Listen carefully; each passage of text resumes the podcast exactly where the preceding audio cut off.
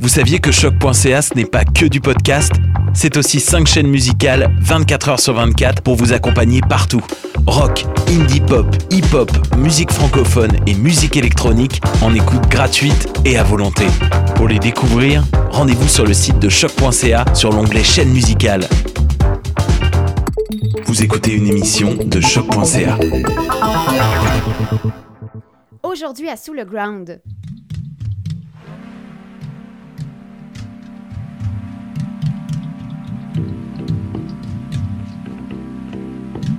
40 ans après sa création, la musique de John Hassel pour des régions inconnues et imaginaires exerce encore une influence importante sur la musique électronique moderne. On parle du Fort World.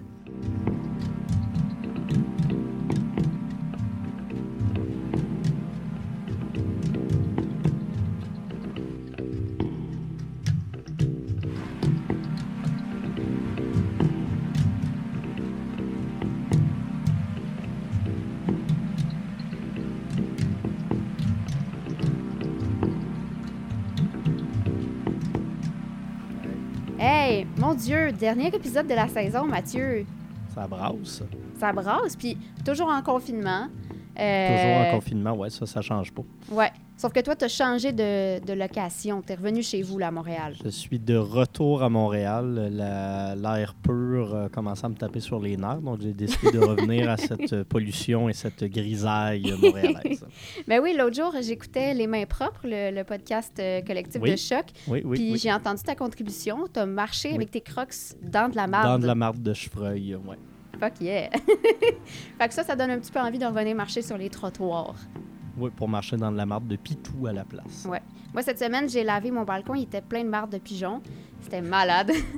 C'est vrai qu'il y a beaucoup de pigeons chez vous. Ah, c'était effrayant, pour vrai. Mon chat, par exemple, il est vraiment triste parce que il aimait beaucoup ça, s'installer sur le bord de la fenêtre pour comme Chasser, chasser le pigeon. Puis là, ben, on a mis des pics. On a, je te jure, on a arrêté les passants parce que mon trottoir donne sur le trottoir en bas. Euh, mon, mon balcon donne sur le trottoir en bas. Puis on a arrêté les passants pour leur dire Attention, on nettoie de la marde de pigeons. Passez ailleurs. C'est gentil pour les avoir sprayés de marde de pigeons. Puis c'est Ben- ironique aussi que ton chat qui s'appelle Poulet chasse le pigeon. fait que, ben, c'est ça. C'est comme ça qu'on s'occupe en confinement. hein. On nettoie de la marde sur nos crocs ou sur nos balcons. Oui. Puis on boit du smoothie. Yes! Yay! OK, ben, on va commencer l'émission. Euh, pour ceux qui viennent de se joindre à nous, euh, vous écoutez pas juste deux bons vieux amis qui se parlent au téléphone. Vous écoutez Sous le Ground. C'est un podcast, évidemment, à saveur musicologique. Yay! Sur les ondes de choc.ca.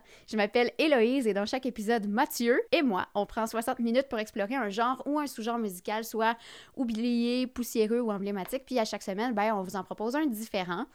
Euh, donc, je spécifie encore, euh, excusez vos oreilles parce qu'on enregistre à la maison, moi dans ma chambre, dans mon tiroir de bobette.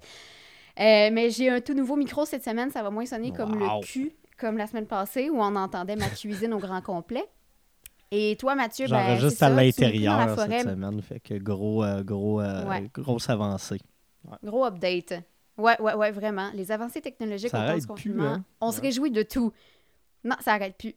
Fait qu'aujourd'hui, hein, pour revenir au sujet principal de, de- cet épisode, on s'attaque au Fort World, ou le quatrième monde, une sorte de, euh, de dérivé de l'ambiant, plus proche des musiques du monde et des musiques électroniques expérimentales que de l'ambiant proprement parlé. Là. Mais pourquoi on en parle? C'est parce que euh, presque 40 ans après la création de cette idéologie musicale-là, parce que c'est pas juste une sorte de musique, c'est vraiment, il y a une idéologie derrière ça. Euh, c'est qu'on trouvait ça important de souligner l'influence indéniable que son créateur John Hassel a encore de nos jours sur les musiques expérimentales et électroniques. Toutefois, ça risque d'être un petit peu plus court qu'à l'habitude. On va faire le tour quand même assez rapidement vu que le genre part d'un seul et même dude et parce que c'est vraiment resté un micro-genre super niché depuis les late 70s.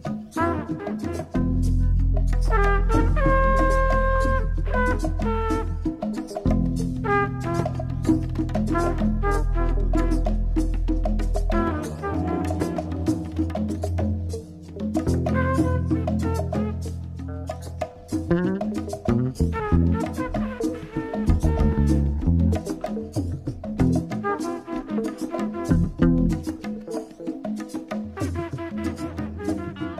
ben le Fort World, c'est quoi en quelques mots? Euh, parce que j'imagine que c'est pas mal la première fois que la plupart d'entre vous euh, entend parler de ça. D'ailleurs, euh, je dois dire un gros merci à mon ami Marc-Antoine Barbier qui m'a refilé euh, cette idée-là pour euh, notre émission. Donc, c'est ça. Il avait écouté notre épisode sur l'ambiance, puis il m'a juste dit Hey, tu devrais écouter du Fort World. Tu vas Un vraiment bon triper. Alors, nous voici. Oui, oui, un bon wink. Euh, Super, merci euh, Marc-Antoine Barbier. Euh, donc, le thème a vraiment été forgé avec le travail de John Hassel, un musicien, un trompettiste, sur un album collaboratif, collaboratif pardon, avec Brian Eno. C'est un peu de l'ambiance, mais beaucoup plus percussif. Donc ça, vous allez le remarquer dès les premières chansons euh, qu'on a fait jouer. Euh, Puis ça a des touches résolument exotiques, comme des éléments de musique euh, classique indienne. Ça va piger aussi du côté de l'Afrique avec des tambours du Burundi. Je pense qu'on peut vraiment décrire le Fort World comme un genre hybride entre tout ça et le jazz Un minimaliste petit peu de psychédélisme aussi par moment. Euh, on va se Ouais. parler de John Hassel parce que, comme tu l'as bien dit, c'est- de lui que ça part tout ça. Donc, euh, John Hassel, c'est qui? C'est un trompettiste qui est né en 1937, qui est toujours vivant aujourd'hui. Euh, il étudie la musique à New York et il va euh, partir en Europe. Il va aller travailler à Cologne dans une académie de musique qui a été fondée puis qui est encore dirigée à l'époque par Karl-Heinz Stockhausen. Il va rester là pendant deux ans, puis revenir aux États-Unis en 1967, où il va rencontrer Terry Riley, un des pionniers de la musique minimaliste dont on vous avait déjà parlé dans notre émission sur les musiques euh, contemporaines. Euh, John Hassel, euh, John plutôt, va également être membre de l'ensemble de Lamonte Young, un des collègues minimalistes de Terry Riley, donc assez impressionnant jusque-là. Il va faire école dans le minimalisme, mais il va commencer à s'intéresser tranquillement, pas vite, aux musiques du monde, étiquette comme on le dit souvent qu'on n'aime pas particulièrement. Euh, et il va principalement s'intéresser à la musique classique indienne. Euh, et Young et Riley vont tous les trois étudier la musique avec Pandit Pramnath, un chanteur et musicien indien assez influent qui va leur apprendre justement les technicalités de cette musique-là. Et c'est surtout grâce à cet enseignant-là que Hassel va être reconnu pour sa technique particulière de jeu et de souffle euh, qui n'est pas vraiment euh, occidentale. John Hason peut justement jouer des ragas indiens sur sa trompette. C'est un type de motif qui est, musical qui est relativement complexe.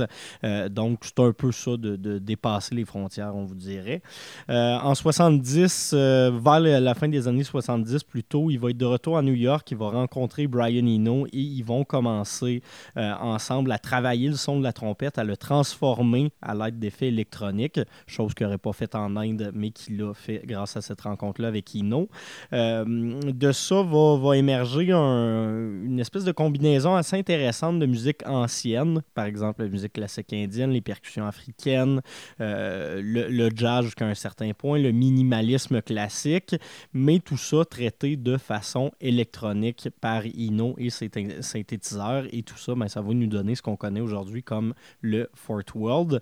Et puis là, vous vous demandez probablement pourquoi un Fort World, pourquoi un quatrième monde, c'est quoi rapport? Ben, euh, Hello vous explique ça. En fait, ce que Hassel a fait, c'est qu'il a suggéré les ethnographies d'un terrain imaginaire. Il a tenté de créer l'exotisme d'un autre monde plus vert, d'où le terme quatrième monde, pour essayer de mettre une frontière autour de ça.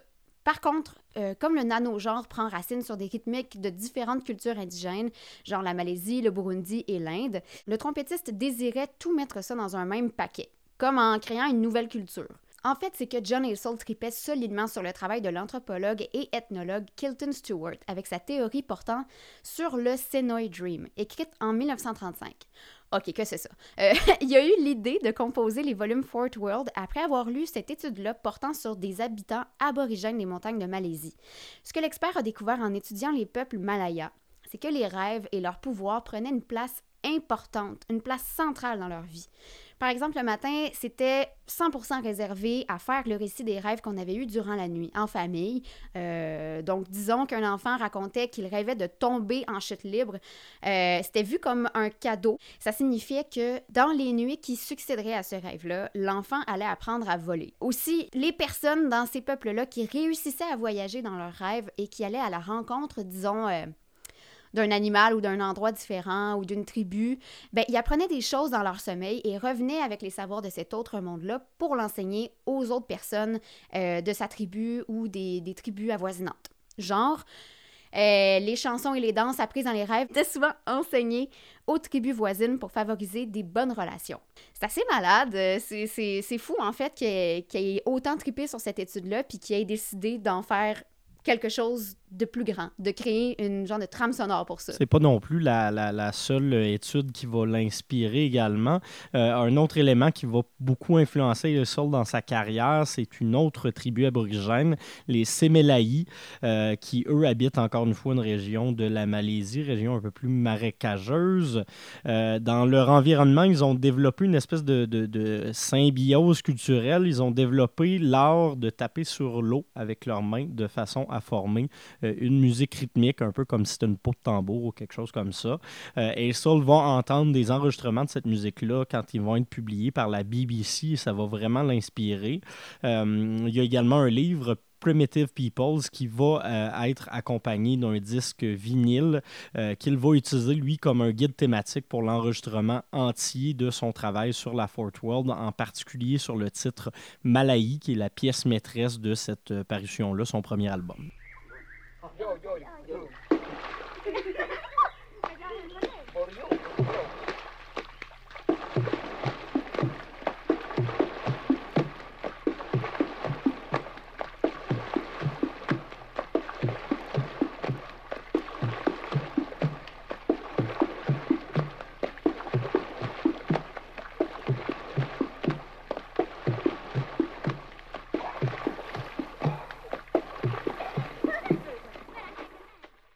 Sinon, la dernière source d'inspiration qui va être majeure dans le processus de cette création-là, c'est une œuvre de l'un de ses professeurs de musique à l'université qui va vraiment devenir son mentor par la suite, Karl-Heinz Stockhausen. Lui aussi avait déjà eu l'idée d'une musique pour un monde imaginaire qu'il avait composé entre euh, 66 et 67, quand il va imaginer un hymne national pour le continent de la Pangée, en mélangeant des extraits de tous les hymnes nationaux existants à l'époque sur la pièce slash installation Hymnen. Question de précision euh, avant de, continuer plus loin puis de vous expliquer un peu les, caractéristiques plus stylistiques de cette musique-là. Euh, faut pas confondre le terme Fort World avec le terme Quart Monde qui lui a été inventé en 69 par le père Joseph Wrzezinski pour euh, donner un nom collectif un peu plus positif, porteur d'espoir aux personnes en situation de grande euh, pauvreté dans les pays développés. Euh, le terme Fort World va plutôt renvoyer au concept du tiers-monde, donc aux nations un peu plus défavorisées. Euh, les musiques dont Essol va s'inspirer proviennent majoritairement de pays ou de régions du globe qui sont plus défavorisées par rapport aux États-Unis ou au reste de l'Occident. C'est des pays qu'on voit, par exemple, on peut penser au Burundi, dont c'est beaucoup inspiré, euh, qu'on voit souvent avec un regard très colonialiste, très paternaliste. On voit qu'ils ont des problèmes politiques puis financiers. Mais John Hassel, lui, va y voir une région qui est riche avec, en culture, qui est riche en histoire, qui a une identité, euh, que, que c'est des pays qui sont oubliés, mais qui méritent d'être mis de l'avant en musique. Donc, euh, dans la vision de John Hassel, le quatrième monde va devenir, puis là, j'ai- euh, ce, terme-là, euh, le quatrième monde va devenir un village global un peu altermondialiste dans lequel la, musique et la culture des nations défavorisées vont venir se fondre et euh, jusqu'à un certain point primer sur celle des musiciens blancs qui vont l'exécuter. Donc, on se trouve dans une espèce de démarche appréciative plutôt que d'appropriation. Euh, démarche que je trouve particulièrement intéressante, puis on va revenir sur cette idée-là d'appréciation puis d'appropriation dans quelques instants.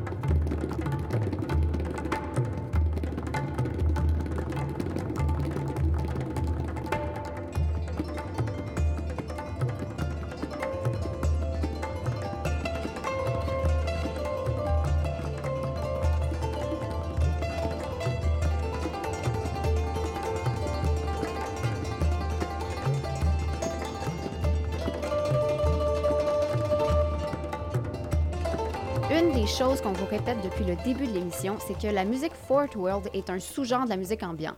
Même, je dirais que c'est plus un micro-genre d'ambiance, sauf que tu as une opinion un peu controversée là-dessus, toi, Mathieu. Oui, parce qu'on le sait que j'aime euh, créer la controverse. Euh, on vous parle Et d'ethnologie. parler d'ethnologie.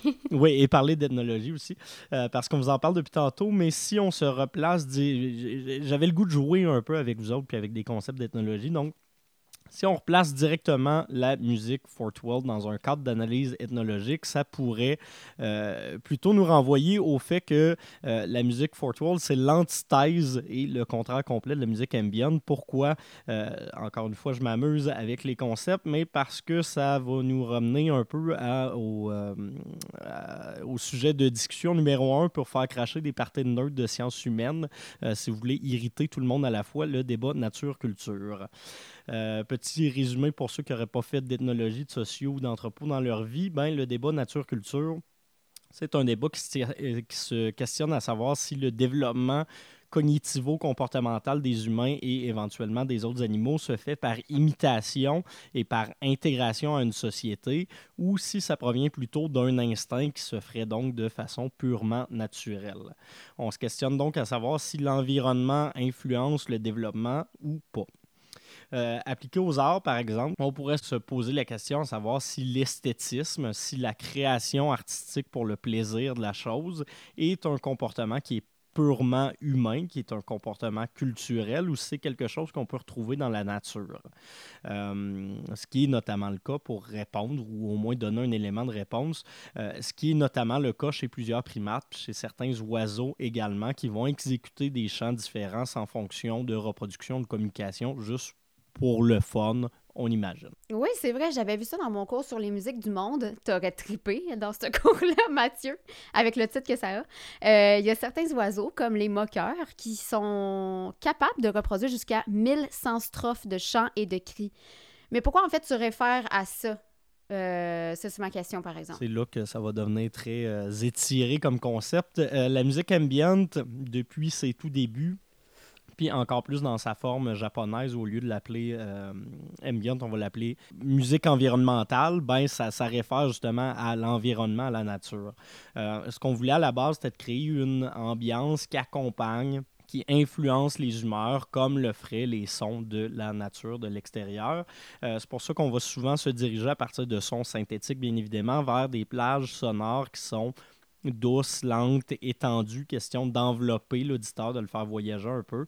Et ce qu'on veut créer, au fond, sur papier, ben, c'est une musique qui pourrait être naturelle. Dans le fond, avec la Fort World, on va faire pas mal l'inverse. Oui, parce qu'on va venir amalgamer des produits culturels provenant d'un peu partout dans le monde pour créer quelque chose qui n'existait pas avant puis qui n'existerait pas hors de ce cadre-là.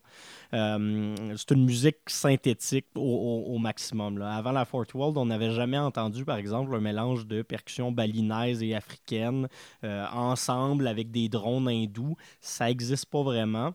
Ce qui fait que euh, ben, l'ensemble des sons qui vont être utilisés dans cette musique-là se veulent purement musicaux, se veulent purement culturels. Il euh, n'y a personne qui va jouer du gamelan pour imiter un son réel qui existe dans la nature. C'est vraiment esthétique comme création comme je vous le disais, je, concède que j'ai un peu plaqué ce, débat-là euh, sur mon analyse pour le fun de le faire, mais au moins ça vous donne une idée de, ce que j'essaie d'expliquer. Euh, ça nous laisse voir qu'au final, ben, le monde de création idéologique dans lesquels euh, ces, deux genres-là vont être créés, ben, il est totalement différent, même s'ils vont jusqu'à un certain point partir du même individu, Brian Eno. Et on se rappellera que tu as proposé cette analyse-là chaurette dans ta cuisine il y a une couple de semaines. Très sous. Ah oui, dans le temps que le confinement n'existait pas encore. Mais euh, tant qu'à être parti dans les analogies compliquées, tu voulais aussi utiliser la Fort World comme le meilleur exemple de postmodernisme possible en ethnologie. Vas-y! je me dis que tant qu'à m'être lancé, on va se lancer. Ouais. Jusqu'au maximum. Let's go. je te donne ta poussée. Dans, yes. Dans pas mal toutes les sciences humaines, on va se rendre compte dans les années 80-90 qu'on regarde peut-être un peu trop nos sujets d'études à travers euh, le, prisme euh, constitutionnel euh, de, de, de, notre vécu d'occidentaux, puis que ça va venir souvent influencer les résultats que ça va nous donner, qu'on le veuille ou non ce que je veux dire, c'est que avant cette prise de conscience-là, ben, les chercheurs vont souvent partir du point de vue euh, qu'ils étaient, eux, d'une société évoluée et qu'ils allaient à la découverte de peuples primitifs pour essayer de les comprendre, mais surtout pour essayer de mieux comprendre les origines du monde, comme si ces peuples primitifs-là pouvaient témoigner des origines de l'humanité, euh, parce qu'elles n'avaient jamais évolué à travers l'histoire. Donc, cette idée-là d'évolution devient elle-même de plus en plus controversée avec les, les, époques. Donc, on va commencer euh, à faire attention à ça avec le postmodernisme. Dans les années 40-60 aussi, les travaux d'ethnologie, ben, c'était souvent des chercheurs qui allaient faire leur étude de terrain dans des milieux voulus vierges, comme en Amazonie ou en Afrique équatoriale, pour rendre compte du mode de vie des populations locales.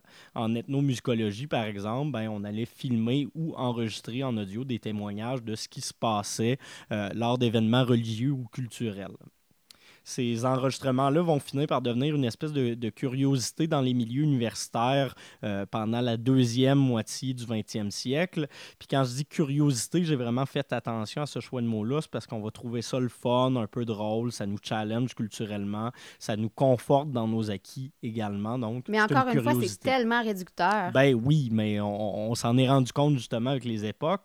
Euh, sais, même dans les années 60, quand on va redécouvrir les musiques folkloriques européennes euh, avec les hippies et les universitaires aux États-Unis, euh, dans, les dans les années 80-90, on va écouter ce qui se passait dans le reste du monde puis inventer le terme musique du monde. Mais encore une fois, ça, c'est un peu réducteur, cette curiosité-là qu'on va avoir.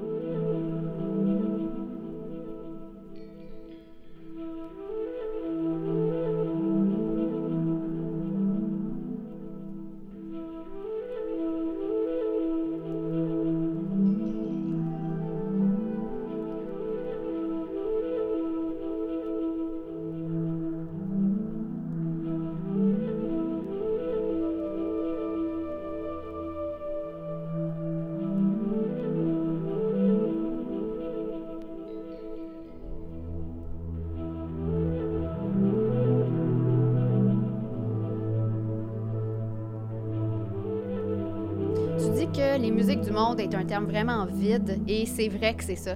Euh, ça regroupe des centaines de styles différents de plein d'endroits dans le monde sous une même étiquette super floue.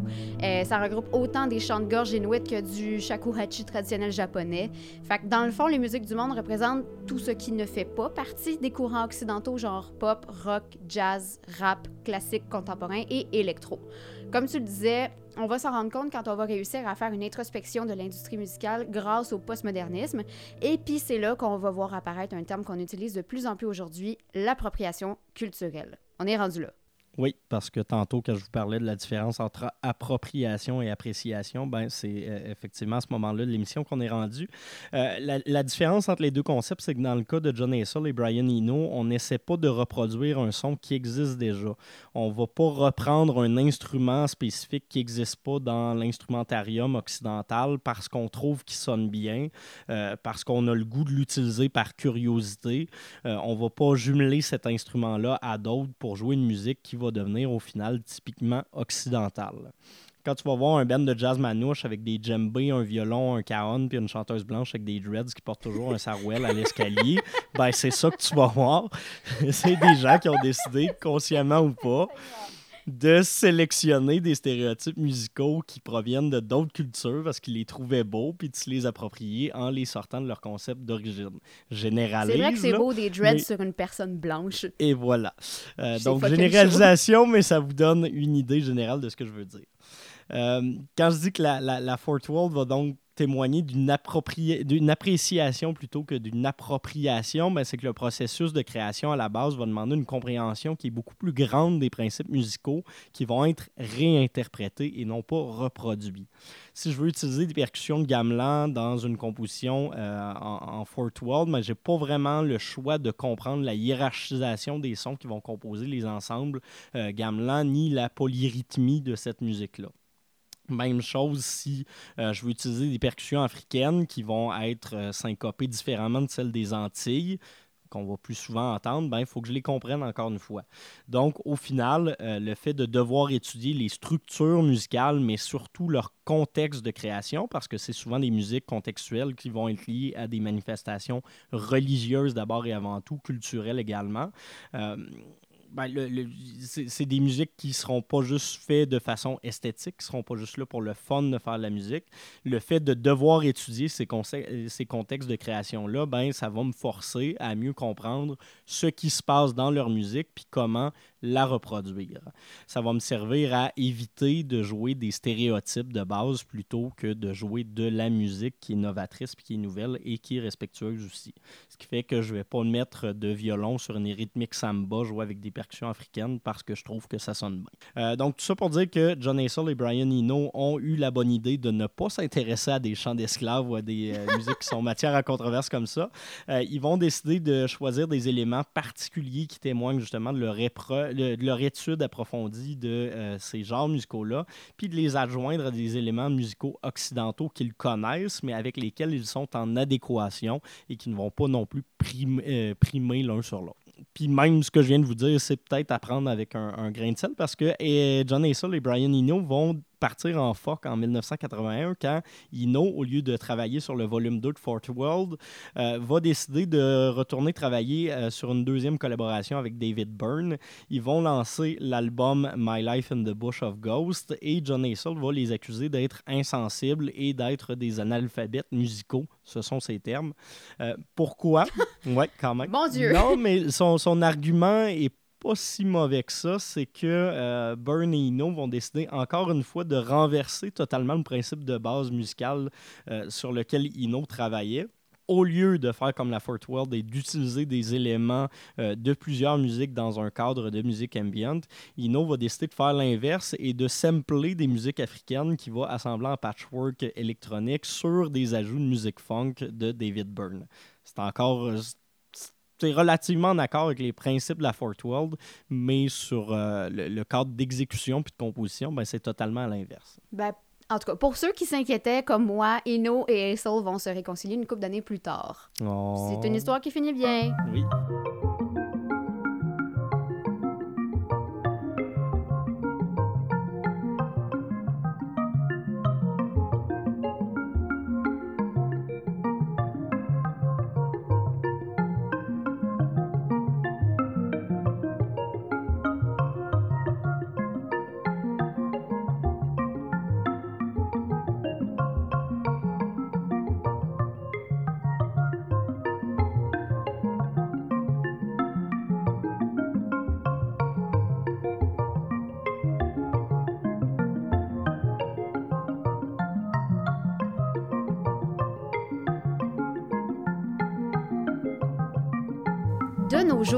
Micro-genre du Fort World attire beaucoup d'artistes électro et ambiants depuis quelques années. Il y a plein de gens récemment qui ont commencé à s'ajouter dans cette catégorie-là en suivant pas mal la vision de John Hassel. En général, ce sont des projets jazz et ou minimalistes d'artistes occidentaux qui intègrent ces sons orientaux et africains avec un traitement électronique. Puis on le répète, même si le Fort World s'inscrit dans le genre ambiant, c'est vraiment comme un outsider. Il possède sa catégorie à part entière parce que son son et sa vocation sont très clairs et différents de l'ambiance, même si dès la seconde où John Hassel a sorti ses premiers travaux avec Vernal Equinox en 1977 et Fort World Volume 1 en 1980. Fait que là, Mathieu, qui sont les artistes qui s'inscrivent aujourd'hui dans la lignée idéologique et stylistique de Hassel? Est-ce que tu peux nous en faire ressortir une coupe? Il y en a beaucoup, c'est sûr qu'on ne pourra pas tous les nommer parce qu'on ne les connaît pas, mais quelques-uns de ceux qui sont des, incontournables à notre avis. Euh, formation qui s'appelle Visible Cloaks, Call Super, euh, album très intéressant de musique japonaise, Mariah, qu'on a découvert euh, sur, Internet dans les dernières semaines. du côté de la Norvège, il y a Prince Thomas et Prince Emmanuel qui vont s'intéresser à un certain moment à la Fort World. Prince Emmanuel, je trouve qu'un des meilleurs exemples de, de, réappropriation Fort World actuelle, son album Arbete Fritide qui est paru en 2017, c'est une excellente exploration euh, de musique baléarique, mais de la musique euh, antillaise et tropicalia par un Norvégien. Donc, on est vraiment dans cette, euh, dans cette Fort World-là un de mes artistes préférés dans la vie, Tim Maker. Ses deux derniers albums, il les a composés avec un ensemble de musique euh, euh, traditionnelle japonaise, de musique classique impériale japonaise. Donc, on est encore une fois dans cette idée de réappropriation, euh, de réinterprétation puis de réinvention là. Et finalement, j'ai avec Et c'est un Canadien. Oui, c'est un, Canadien. Et autre artiste canadien pour terminer, euh, basé à Halifax, euh, son troisième album qui est paru chez Constellation Records il y a quelques semaines, Joyful Talk. J'ai particulièrement apprécié son dernier. Euh, et quelques petits coup labels. De cœur de sous le ground en esti. Oui, coup de cœur. Il est au palmarès électro de la station en plus en ce moment.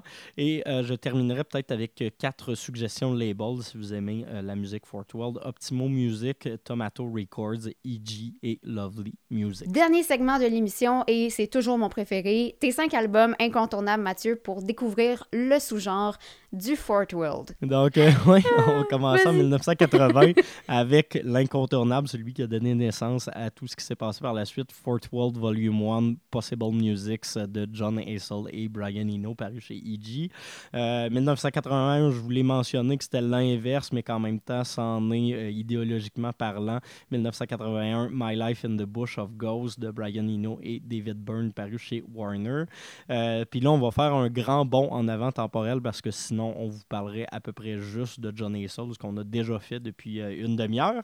Euh, donc, on va sauter tout de suite avec une compilation super intéressante qui a été lancée par le label Optimo Records, dont je vous parlais il y a quelques instants compilation qui s'appelle Miracle Steps Music from the Fourth World, par en 2017. Euh, c'est une compilation de tout ce qui s'est fait depuis John Hassel. Euh, dans plusieurs genres, on a autant du post-punk, on a beaucoup d'électro, on a de l'ambient, on a plusieurs sous-genres comme ça, mais qui idéologiquement vont reprendre les concepts de base euh, de la Fourth World et peut-être l'appliquer à des, des musiques qui sortent de ce micro-genre-là. Donc c'est assez intéressant de de pouvoir découvrir tout ça. Euh, je vous l'ai dit, c'est un de mes artistes préférés. J'irai avec ce diptyque d'albums Konoyo et Anoyo de T-Maker paru chez Cranky en 2017 et 2018. Et je terminerai avec un autre que j'ai déjà mentionné, Joyful Talk, son album A Separation of Being qui est paru il y a quelques semaines. Fait que, ben, c'est la fin de l'émission et c'est la fin de la saison, mais inquiétez-vous pas, dès la semaine prochaine, on recommence une autre saison, donc c'est comme si de rien n'était. Euh, on, aurait pu ne pas vous en parler et euh, vous n'auriez vu que du feu. Euh, surprise! Donc, sinon, ben, on vous invite évidemment à vous abonner à notre émission sur Apple Podcast et sur Spotify si c'est pas déjà fait pour ne pas rater un seul épisode. On a aussi une page Facebook et Instagram. On est disponible en rattrapage toujours sur le site web de choc.ca si jamais vous avez aucune de ces plateformes de téléchargement-là. Euh, on vous laisse apprécier le mix musical qui suit. C'était Héloïse Léveillé et Mathieu Aubre. Coucou. Dans le prochain épisode, on va parler de tropicalisme quand le rock psychédélique est devenu un mouvement contestataire au Brésil. Ça va être tellement intéressant. Soyez là! Yes, sir. Bye bye. Bye bye!